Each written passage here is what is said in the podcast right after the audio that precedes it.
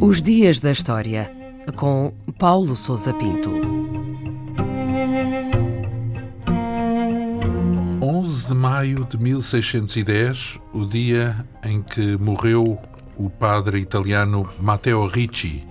Faleceu nesse dia em Pequim, com 57 anos de idade, o jesuíta Matteo Ricci, um dos fundadores da missão católica na China e o principal responsável pelo seu sucesso. Ricci foi o primeiro europeu a entrar na Cidade Proibida, o Palácio dos Imperadores da China, e o seu funeral mereceu honras oficiais.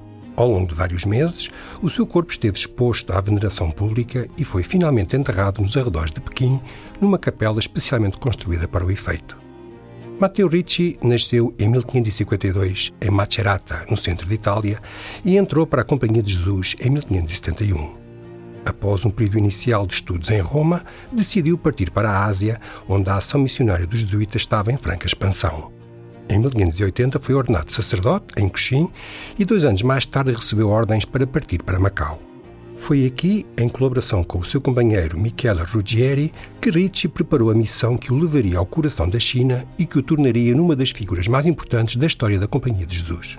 E o que era exatamente essa missão ao coração da China? A Companhia de Jesus, tal como outras ordens religiosas católicas que por essa altura estavam presentes em várias regiões da Ásia, ambicionava estender a sua atividade ao interior da China, cuja dimensão e fama inflamavam a imaginação dos europeus. Macau era a única porta de acesso, mas as autoridades imperiais proibiam a entrada de estrangeiros ou mantinham-nos sob rigorosa vigilância. Ricci colocou em prática a estratégia missionária dos jesuítas, de acomodação às realidades de cada região.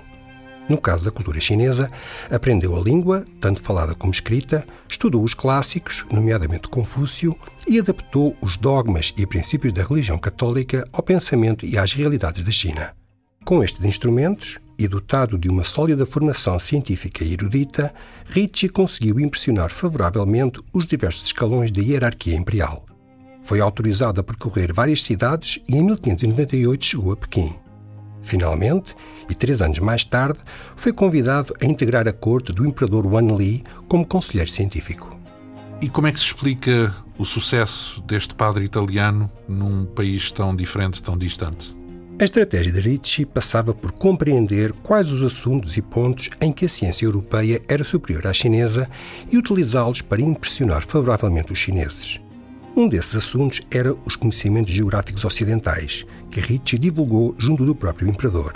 Outro, e mais importante, eram os seus conhecimentos de astronomia, nomeadamente a capacidade de prever eclipses que causaram sensação na corte de Pequim e que lhe granjearam respeito e admiração. Ricci não se limitou a difundir os valores ocidentais. Era um sincero admirador da cultura chinesa e foi o primeiro a traduzir várias obras de Confúcio para latim, a fim de aprofundar o conhecimento mútuo das duas civilizações. Estava igualmente convencido de que o cristianismo e os ensinamentos de Confúcio eram compatíveis e até certo ponto idênticos. Porém, os seus métodos foram contestados por alguns setores católicos e foram rejeitados durante muito tempo. Em 1984, a Santa Sé iniciou o processo para a sua beatificação, que se encontra ainda em aberto.